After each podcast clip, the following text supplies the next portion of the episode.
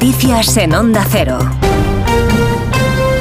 Buenos días. La guerra en Ucrania centra el debate en el marco del Congreso del Partido de los Socialistas Europeos que se está celebrando hoy en Roma. Si el presidente ucraniano Zelensky ha pedido desde Kiev más defensas antiaéreas a los aliados occidentales tras una noche de ataques rusos con drones kamikaze en varios puntos del país que dejaron al menos tres civiles muertos en Odessa, desde Roma el presidente del gobierno español Pedro Sánchez reunido con el canciller alemán Olaf Scholz han estudiado nuevas formas para seguir apoyando a Ucrania. Sánchez es uno de los primeros líderes en intervenir en este Congreso donde los socialistas de toda Europa darán el pistoletazo de salida a la campaña para las elecciones al Parlamento Europeo del próximo mes de junio.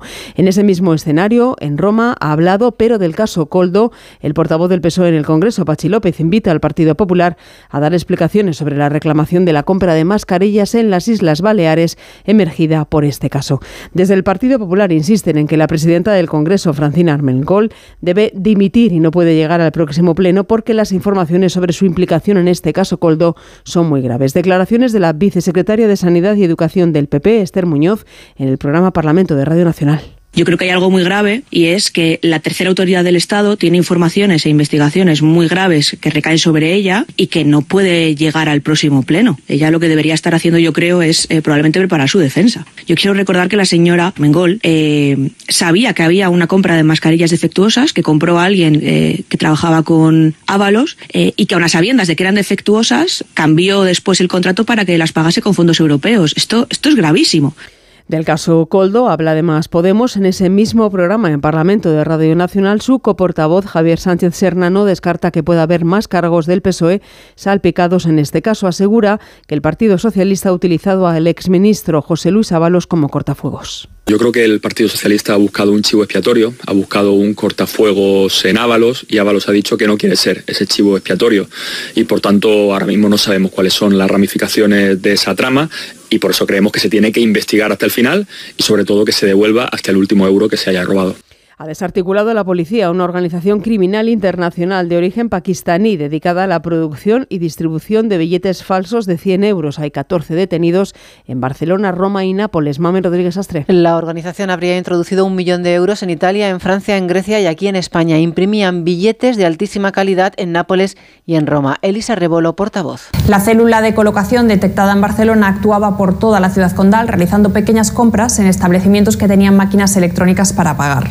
Una vez introducido el billete falso, se hacían con el cambio que las máquinas les entregaban y con el producto adquirido. En la operación coordinada por Europol participan la Brigada de Investigación del Banco de España de la Policía Nacional, el Cuerpo de Carabineri de Italia, la Policía Nacional de Grecia y los Mossos de Escuadra. Y la policía ha detenido además a uno de los fugitivos más buscados por el asesinato de un menor en el año 2019 en San Sebastián a la salida de una discoteca. El arrestado, que ha sido localizado en Francia, propinó varias patadas a un menor de 17 años que le ocasionaron la muerte. Y en Madrid se ha instalado en Tres Cantos el velatorio de Fernando Gómez Acebo, que ha fallecido a los 49 años de forma repentina, aunque padecía una insuficiencia respiratoria crónica. Era hijo de la infanta Pilar de Borbón y primo hermano del rey Felipe VI. Paco Paniagua. El hijo menor de la infanta Pilar, primo del rey, está siendo velado en el tanatorio de La Paz, donde a lo largo del día será despedido por familiares y amigos. Sus hermanos Beltrán, Bruno, Juan y Simoneta Gómez Acebo ha muerto joven a los 49 años de forma repentina al complicarse la insuficiencia respiratoria que padecía. Había recibido la visita del rey en el hospital para interesarse por su salud. Estaba muy unido también con don Juan Carlos, con quien le vimos en numerosas ocasiones. Fernando Gómez Acebo mantuvo desde su segundo matrimonio una postura muy discreta frente a la prensa en su vida privada. Esta tarde se espera una despedida familiar en el tanatorio.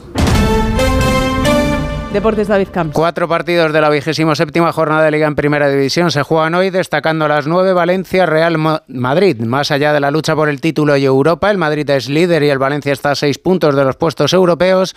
Las miradas se centrarán en el recibimiento al brasileño Vinicius tras los insultos racistas de hace un año en el mismo escenario. Los entrenadores Baraja y Ancelotti. Lo planteamos como que esta situación nos ha tenido que servir para aprender, incluido también a, a Vinicius. Hay que tratar de darle normalidad y sobre todo sabemos que en Mestalla pues hay diversidad y respeto. Cuando hay actos uh, racistas tenemos que condenarlo, identificarlo. El mismo Valencia lo ha hecho muy bien el año pasado. Vamos a jugar uh, también en una ciudad que en las últimas semanas ha sufrido una tragedia. Y por esto creo que es aún más importante llegar para jugar el mejor partido posible. Pienso que también el Valencia piensa lo mismo. Duelos por la permanencia a las 2 Sevilla Real Sociedad, a las 4 y cuarto Rayo Vallecano Cádiz, el sueño europeo para el Getafe y Las Palmas a partir de las 6 y media. Respira el Celta con la victoria 1-0 ante la Almería. Además, vuelve la Liga Endesa de Baloncesto con cuatro partidos esta tarde, vigésimo tercera jornada.